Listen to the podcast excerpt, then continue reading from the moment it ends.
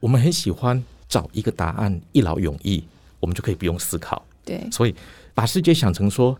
世界已经来到终点了，这是一个很简单的方法。就是冷战过后，美国人也曾经说过，人类历史已经来到终点了。所有的人类都是想要成为像美国这样子，美国人在历史终点等着世界向他们走去。这是一个最乐观的讲法，但最悲观的讲法也是，就说世界末日要来了，我们什么都不用做了，悲观就好了。但是就不用负责任。对，但其实这个想法也是一种很简单的简化，为了要让我们卸责，不用负责任，我们不用再思考了。嗯，但是这是一种最极端的一种方式。直接喊说末日了，或者历史终点了。可是，他比较关切的还有第二种的，那就是我们会用各种的经济学的理论，或者是历史学的理论来告诉我们说，我们知道现在是什么样状况，然后我们就相信这个理论就好了。但是，他要强调的是，这一个理论或建构出来的世界的模型，跟现实世界总有一个差距。人们如果只想要拿着这一个模型来对待这个世界，到最后一定会出问题的。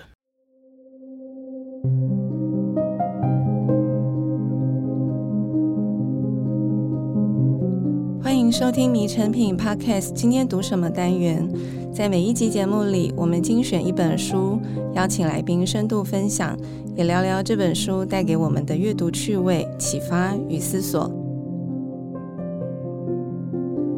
大家好，我是独角兽计划的李慧珍。史上最有名的乌鸦嘴，应该可以说是希腊悲剧里的特洛伊公主卡珊卓了。她拥有预知的天赋，可以看见未来的一切。然而，她也背负着莫大的诅咒，因为没有人相信她说的话，甚至会质疑预言可以为人们带来什么好处。科学启蒙后，我们或许不再相信天灾都是神的降祸，想要避开，还得仰赖神的旨意。但是我们现在还是会常说天灾难防，人祸难避。现在的许多灾祸，不论是风灾、核灾、瘟疫、金融风暴等等，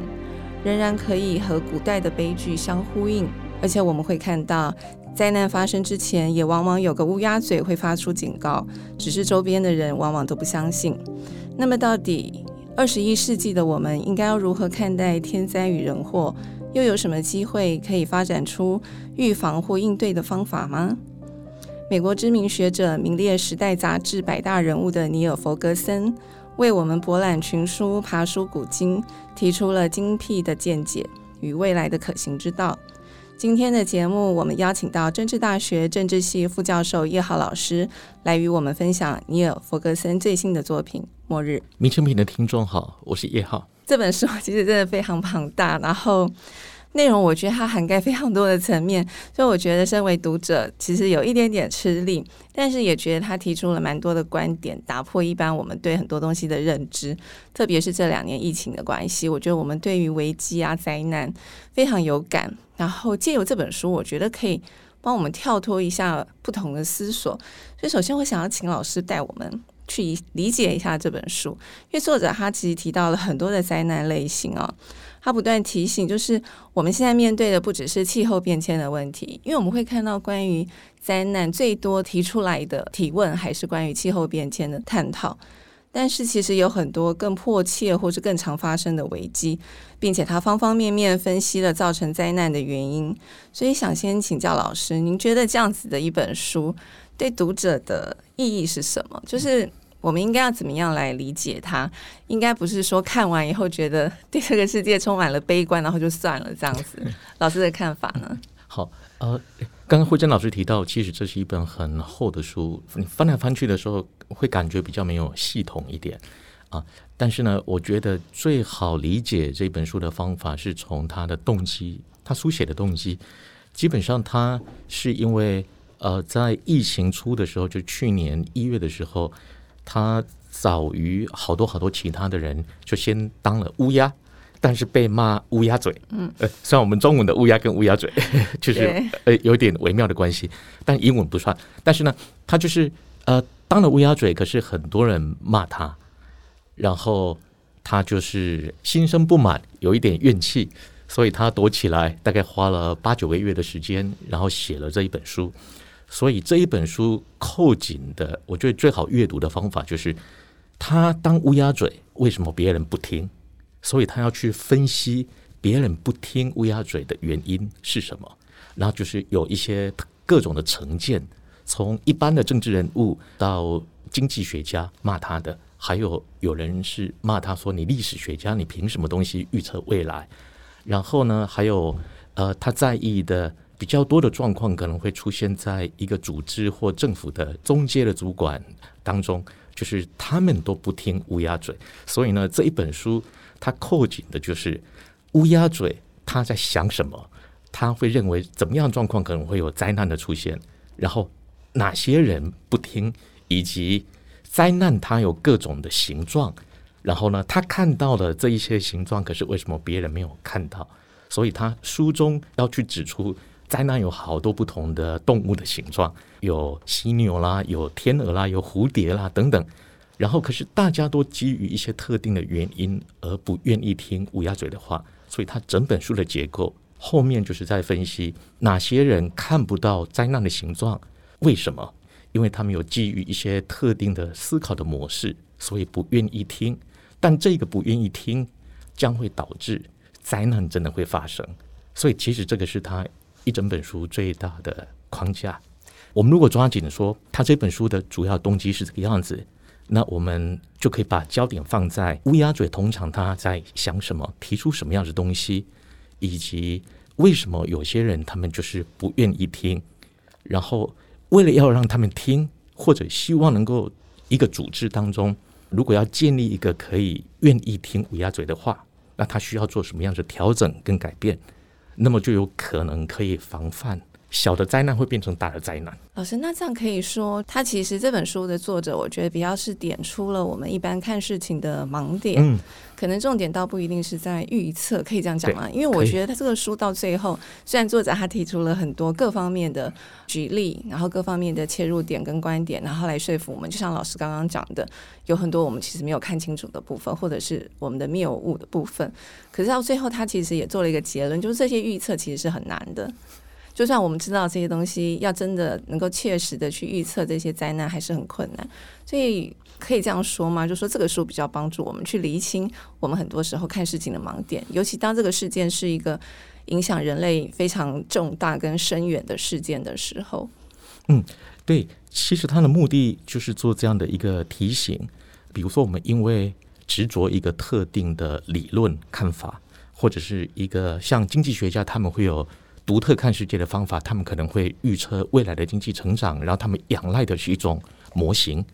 然后历史学家也可能会从过去的历史经验当中，他们也是会推出某一种的，比如说有循环的历史啦，或者是历史是一个单线性的发展。对于 Ferguson 来讲呢，他其实就是要打破这一种我们很习惯用过去的经验，以及去从过去的经验当中直接推出一个模型，要预测未来。那他就是反对这一个从过去的经验直接推出一个。未来一定会发生怎么样的状况？那通常是仰赖这些理论的人，他们的理论当中或模型当中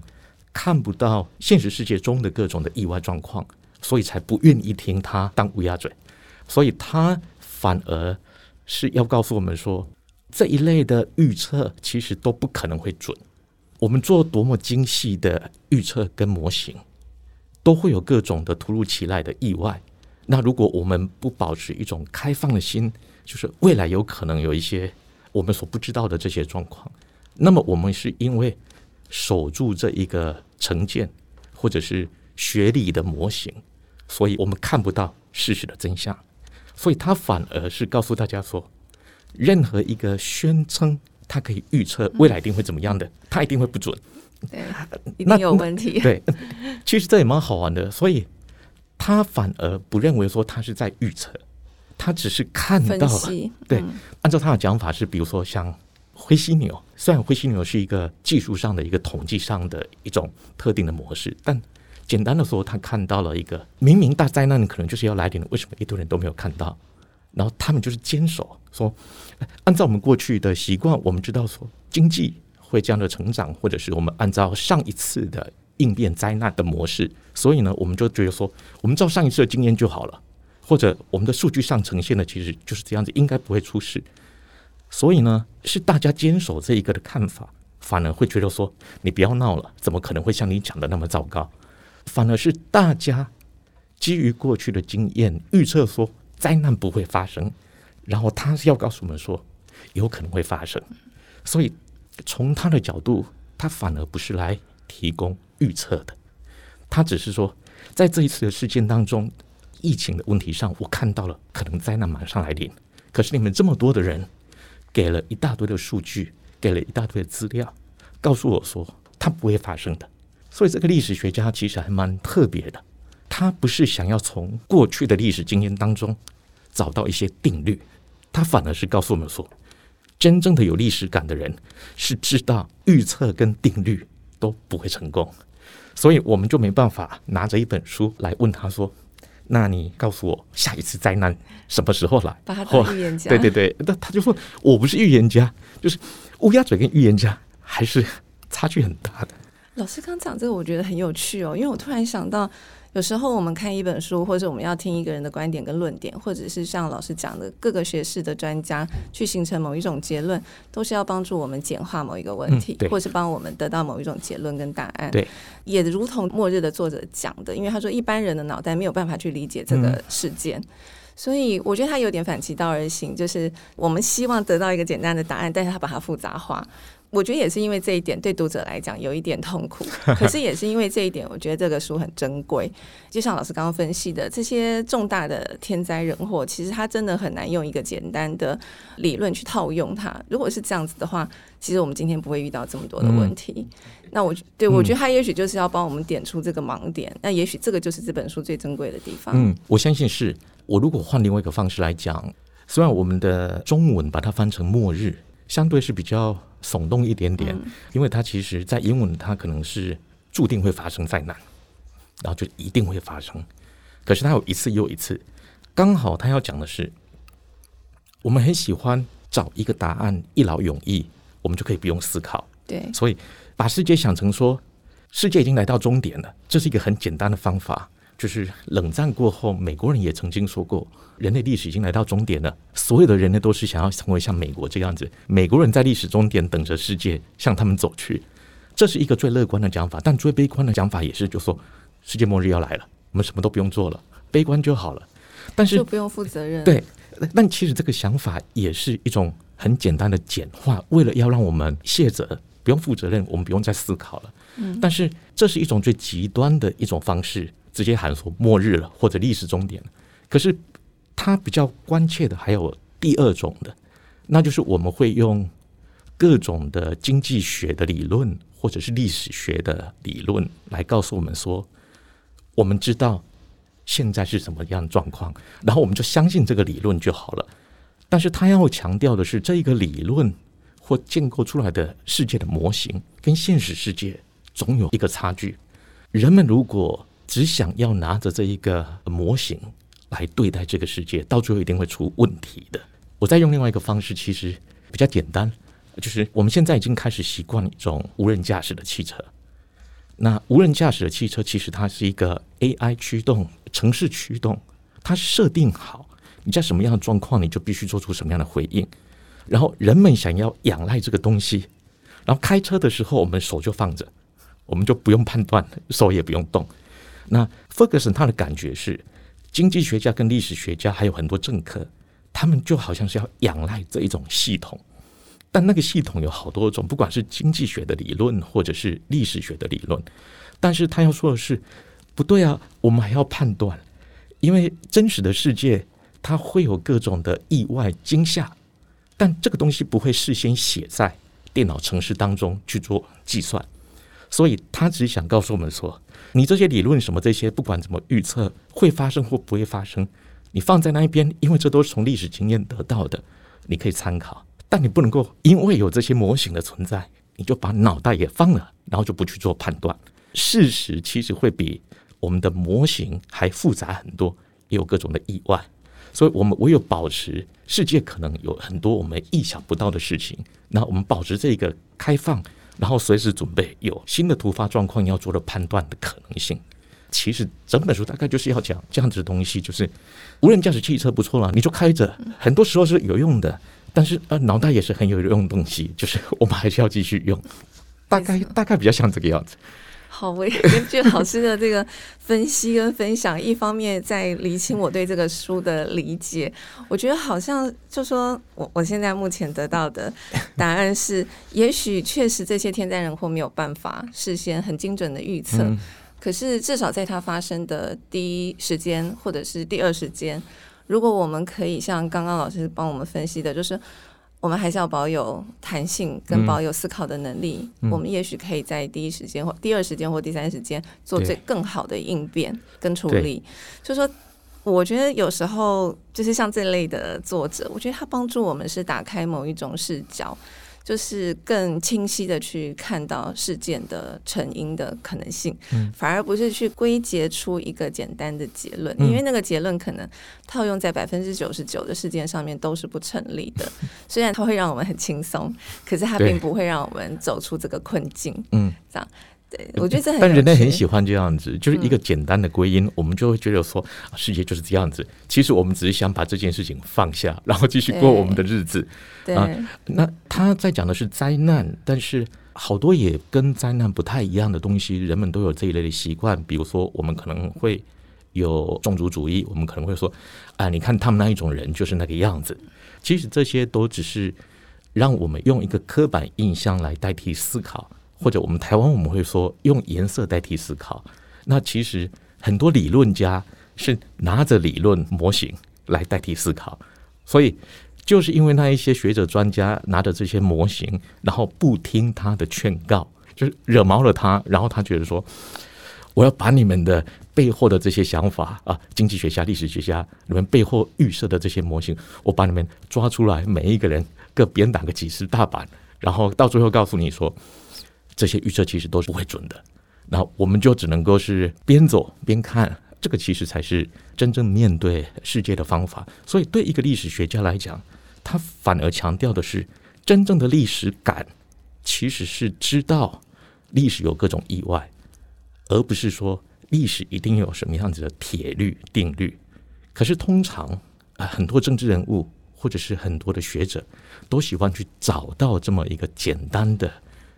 归因，然后我们就可以放心，或者可以告诉人民一个非常简单的答案。刚好他就是要告诉我们，世界的复杂性远比这些模型还来得更多、更更复杂。所以就只是这个样子而已。但是他就是有办法，可以用好多好多的例子来告诉我们这一些。当然，这些也都有很重要的地方。这一本书可能是他写给台湾的序。买这一本书，其实看那个序就已经蛮值得了。对，但但他在谈台湾有很多的赞美，对，有很多的赞美。但是他对台湾的赞美，其实刚好就是台湾曾经在对抗 SARS 的时候有很好的成绩，那这一次对抗疫情也还不错。可是后来心生自满，然后就用了旧的防疫的方法，围堵的方式。所以后来又有防疫的破口，但是呢还好，第二次又发挥了一些创意，所以他称赞台湾是认为说，台湾在对抗疫情的过程当中，原本也成功的沿用上一次的经验，但事实证明这一次跟上一次的经验不太一样，可是台湾并没有坚守说我们一定要按照上一次的防疫的方法。所以很快的，他就说唐凤引进了新的科技啦，我们有一些创意的方式。那这些创意的方式对他来讲就是一个最好的因应各种历史的意外。可是呢，我们如果要问说，那接下来怎么办？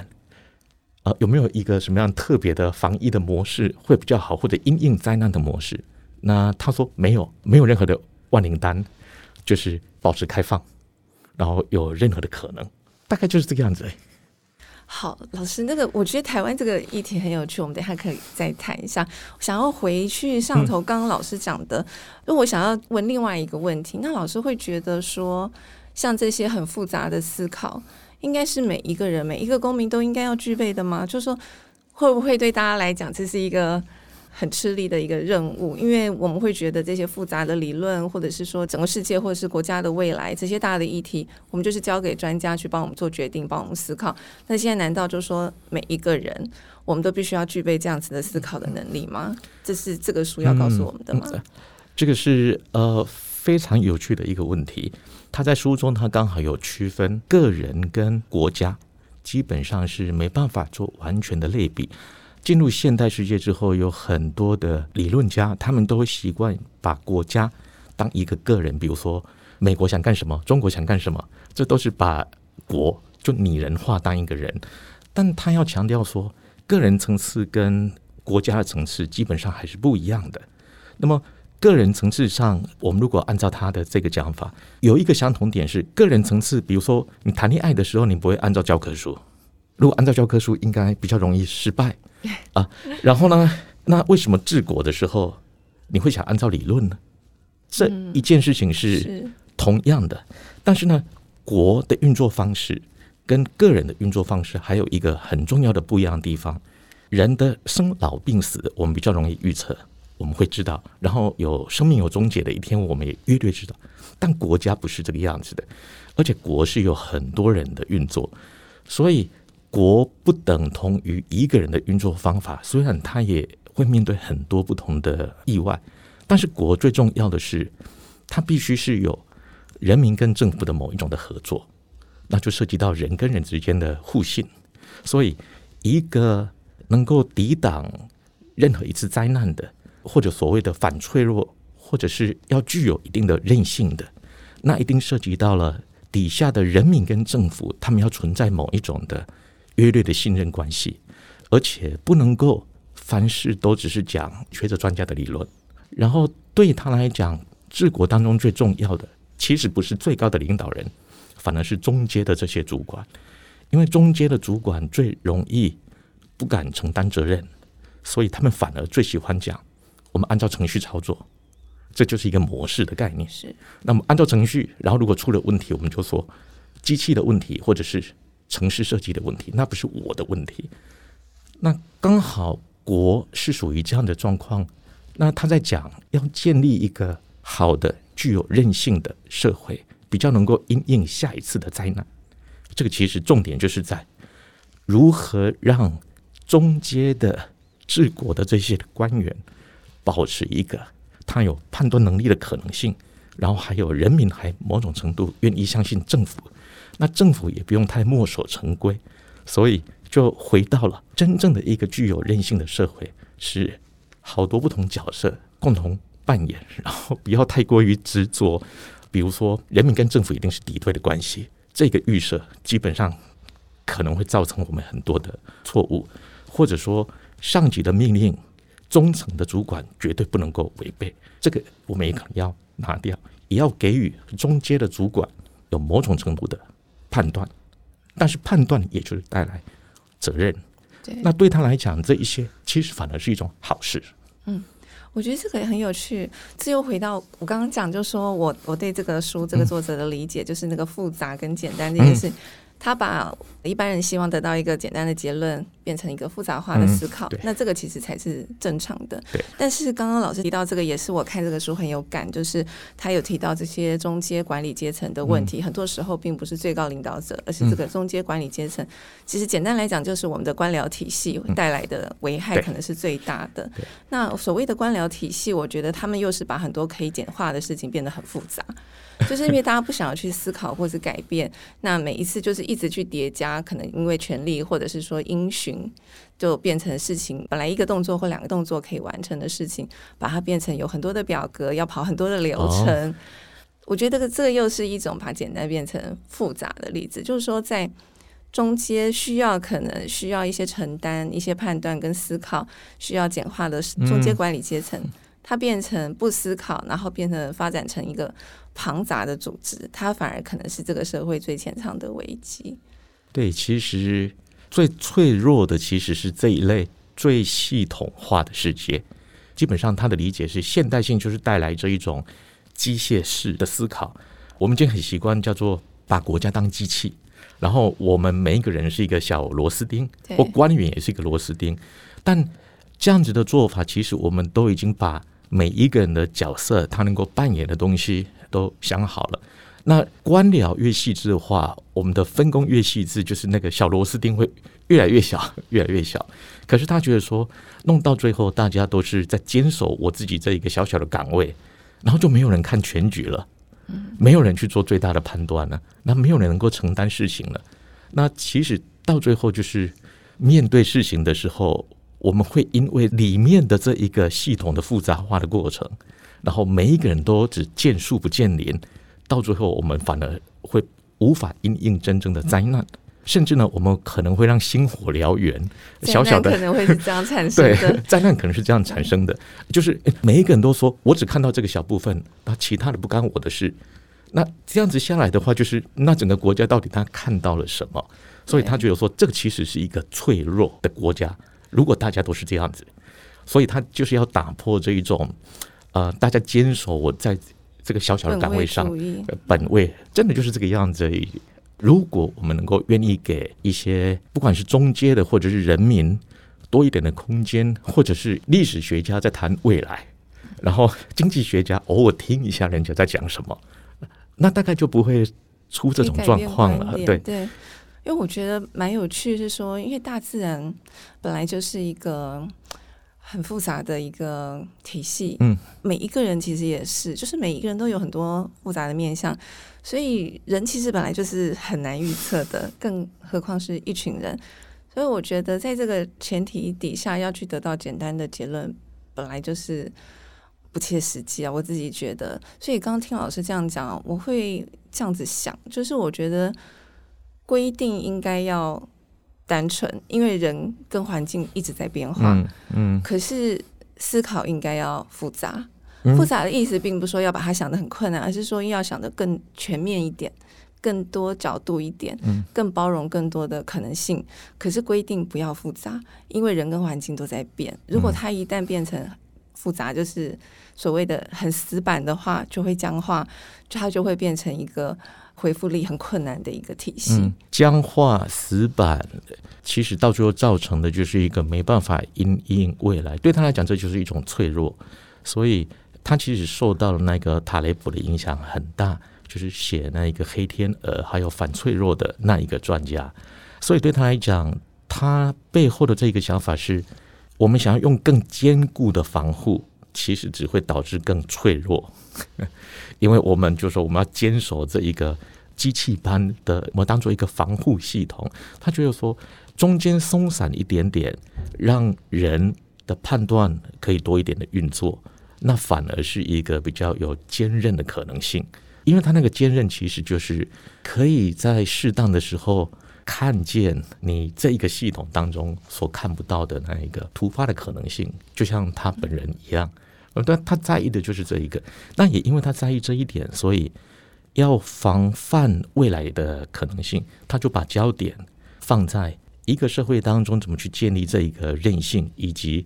这就跟文化有关，也会跟组织的设计跟运作有关。但他其实最重要的就是告诉我们说，保有每一个组织单位底下的个人，还有一些判断跟责任的空间。然后愿意听，啊、呃，比如说我们愿意听下级的人讲话，那你不一定只听从上级，那你不一定是照本宣科，啊、呃，或者是按照理论来，保有这些的可能性，它就是韧性的重点了。我我们具有那一个弹性跟韧性，其实就是把这个机器，呃，做一点松绑。嗯、可是我们太习惯要用这样的机器，人性对，反而恢复一些人性才好，因为历史是这个样子的。嗯，是、啊、对。可是很多人就是想把历史简化到我们可以不用再管它嘛？可能这样也比较好操控，是这样吗？啊，对，你说末日来了，或者是我们已经到历史终点了，嗯，所以我们都不用再想别的事情了。是，其实可能让灾难会不断不断发生的，对他来讲，其实就是一种人的想要一劳永逸。不用再思考这一个懒惰，所以这样的人真的是乌鸦嘴耶，就是社会上的人会讨厌的，就是，可是他就是要告诉你真相，就是告诉你可能会发生的状况。对啊，但是大家如果我本来生活的好好的，我不想听，那你现在告诉我这些，反而会让我变得，我觉得这样子不是很悲惨或者很悲观吗？所以这样的人确实是不讨喜，可是又一定要有这样子的声音。我想要问一下老师，就是关于末日这个题目，就是很多科幻小说 其实也都有预演一些状况。嗯、那事实上有很多过去的科科幻小说预言的，其实现在都已经在发生当中。但是，一样就是说。人们喜欢看这些小说或是这些电影，嗯、但是我们并不不一定会因此去改变我们的行为，或者改变我们的社会跟国家。嗯、老师的看法是，就是可以用作者的这些提醒，或者他这本书所描述的来解释这个状况吗？科幻小说其实有很多种，他挑的是有一些特定，比如说科幻呢，会有很多预测未来。比如说行星呃撞地球啦，然后或者是发生大灾难，然后世界毁灭等等，或者是科技啦彻底的改变了人类，或者是取代人类的思考等等。我们如果把焦点都放在这些比较糟糕的，这我们在看的时候，我们就会比较容易有这种可能世界会终结的这一个的想法来思考事情。但是呢，我觉得这是一个。一半的故事在这个片面的，比如说小时候我们也有另外一种的科幻，那甚至呢小时候看的呃小叮当，然后后来的哆啦 A 梦，它里面谈到的，比如说手机啦，类似无线电的手机，很多很多也正在发生当中。人类并不会因为这一类的科幻的实现就变得非常非常糟糕，所以呢，他在谈的这个科幻，我们还得问。他选择的是一个比较悲的，或者是带来大灾难的这一类的科幻，但是我们也有另外一种的科幻，所以呢，我反而觉得说，回应他最好的方式就是他的故事是讲一半的，他给了我们好多好多灾难的各种各种的故事，所以要求我们或者提醒我们去防范各种意外跟灾难的可能性，但其实呢，这个世界也有很多很多。好的事情的发生是他没有写在里面的，而且呢，也有一个人可以拯救世界，也发生过，但是他并没有写的，因为他写的都是一些失败的例子。对，他主要目的是要写一大堆的乌鸦嘴，或者是没听乌鸦嘴而导致的灾难。但我最后我只举一个例子，就是一九八三年的时候，前苏联的一个军官，那他在六月的时候，一九八三年的时候，冷战危机底下。而且是美苏之间刚刚好有发生比较大的冲突，还有南韩的飞机掉落。他在监测美国的飞弹的仪表板上，他看到仪表板上有五枚飞弹正向苏联飞过去。然后呢，他只有十五秒钟的时间可以判断，到最后直接判断错是仪表板错误。嗯，这个挽救了世界。但这一类的案例，作者是不会写的。作者在写的是很多的个人或者是组织当中的因素而导致的灾难。可是呢，灾难是因为发生了灾难，所以我们看到，所以可以变成历史事件可以书写。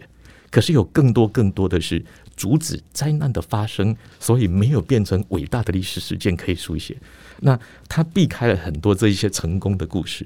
那如果我们认真看待一下，说一九八三年这一个案子，就是。一个人他的判断仪表板上错误，而挽救了世界，就是没有让世界发生核灾，因为他判断说是机器错误，这就很重要啦。就是过度相信机器的本身，其实跟 Ferguson 一样，他是叫我们不要这么做，然后所以我们还要保持人的想法。可是呢，这这一些的案例，如果他能够多讲一点，其实呢就不会变成说好像灾难有那么多的。常常一直来的都是因为某些人为的错误，那一个人为的错误，也有很多人为的成功，呃，阻挡了灾难。但如果我们认真去思考，我们可能就是会得出一个跟他有一点点不太一样的，或者是相对比他还乐观一点点的故事。而且呢，我刚说的那一个故事没有涉及乌鸦嘴。嗯，老师刚讲那个，在之后迷成品也会介绍《仁慈》这本书里头有写到，所以我也觉得很有趣，因为我同时在看《末日》跟《仁慈》，确实是对，觉得很有意思。但我觉得可能像老师刚刚讲的一个重点，就是不管是讲灾难的发生，或是有一些。因为新闻就是会报灾难的事情嘛，嗯、像老师刚刚讲那些因为人为而成功的阻止了某个大的灾难，这些事情可能反而没有那么流传那么广。嗯，所以我觉得也许不同的角度的东西我们都要去理解，但是最终我觉得它还是回到人性这个议题。嗯、很多时候我觉得大概我们没有办法百分之百，甚至我不知道百分之五十有没有可能去依赖机器，或者是说一些做出了某种结论的预测。嗯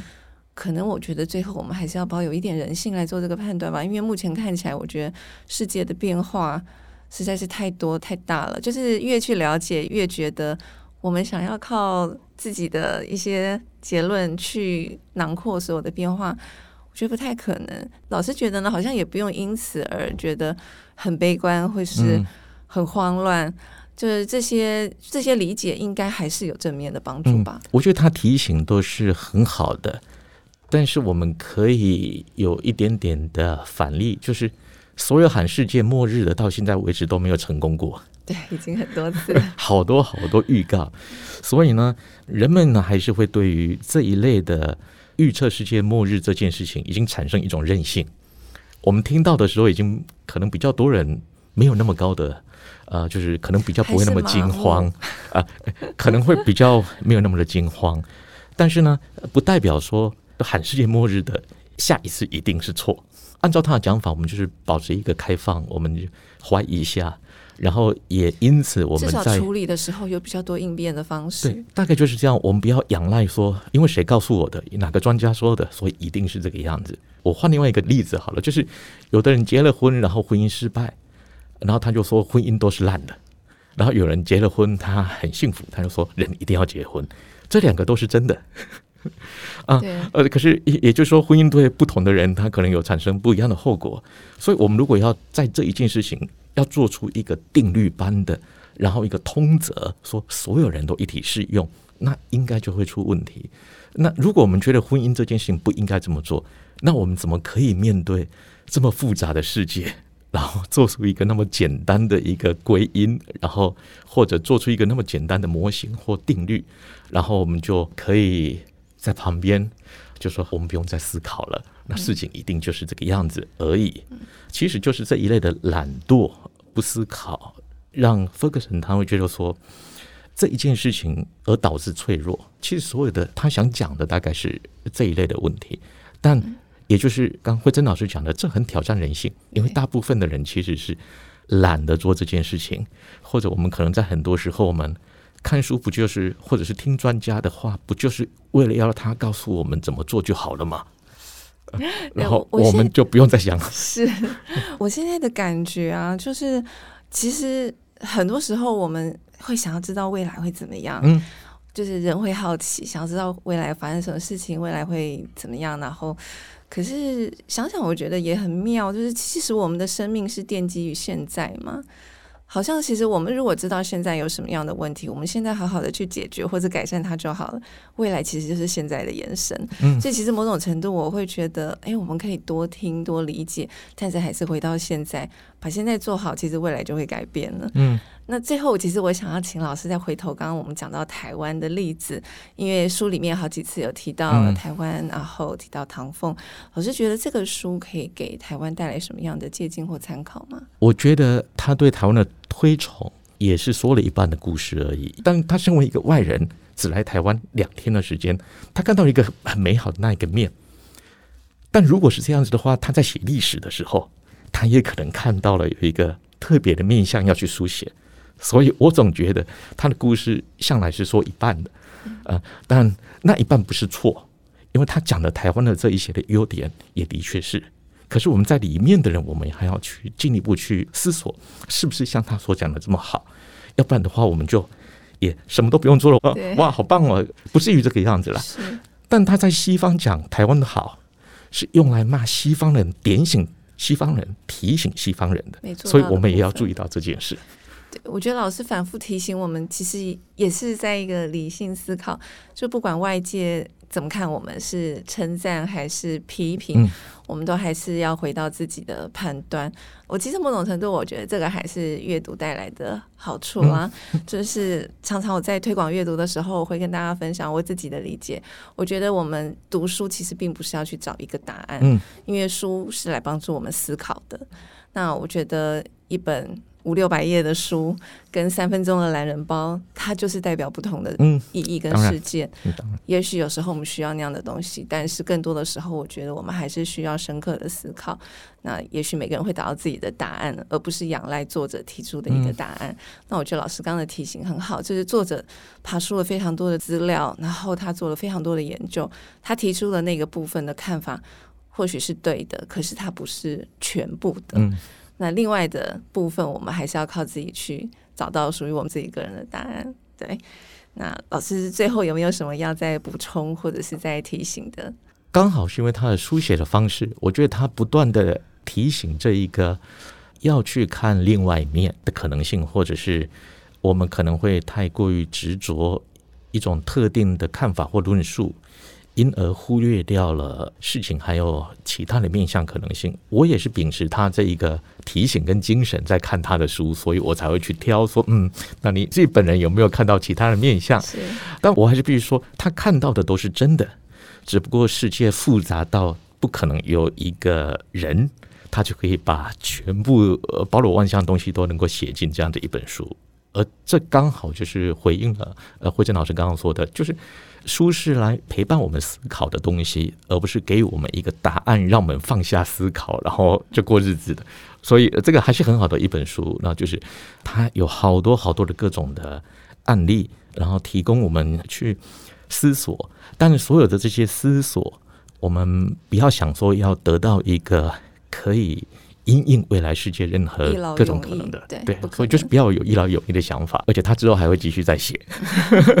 我们还是会继续看着呃世界的变化，然后看着这样的一个历史学家怎么在回应实际发生的世界。那我觉得这件事情本身就是很有趣的，我自己个人是非常喜欢他这一本书。比起他之前写的，我可能最喜欢的是他这一本书。可是刚好，也就是这一本书是最没有提出什么大的理论的东西，可是却是对于世界的真相保持最开放的一种可能性。是，我我还是很很推荐大家读这样的一本书。其实我真的觉得，如果我们真的可以准确的去预测未来，或是有一个人可以真的知道他自己往后人生发生的事情，嗯、其实我觉得这件事情并不是一个幸运的事。我觉得那其实反而是一个。诅咒，我觉得，因为如果你都已经知道了，你可能你现在就会放弃努力了，或者是你就不会去享受你现在的人生，或者是你就不会去探索新的可能性。所以，我觉得我自己的结论，我们不知道未来会发生什么事，其实反而是幸运的。我们可以聚焦在现在。嗯，这样好，好，今天 今天很谢谢一号老师带来精彩的讨论。那各位听众听完这集节目，你也可以再到迷诚品的网站继续阅读加拿大约克大学沈荣清老师采访弗格森的文章。如果你对弗格森在书里提到的防灾网络有兴趣，也欢迎回听迷诚品 Podcast 第九十一集。我们邀请了台大经济系冯博翰老师分享了《人际网络解密》这本书。那今天的节目就到这边，邀请大家到诚品书店全台门市，还有诚品线上网站去找广场出版的《末日》这本书。如果你喜欢这集内容，请在收听平台给我们五颗星，或是推荐给朋友。谢谢大家的收听，也谢谢今天的来宾叶浩老师。我们下次见。谢谢慧珍老师，谢谢迷诚品，拜拜，拜拜。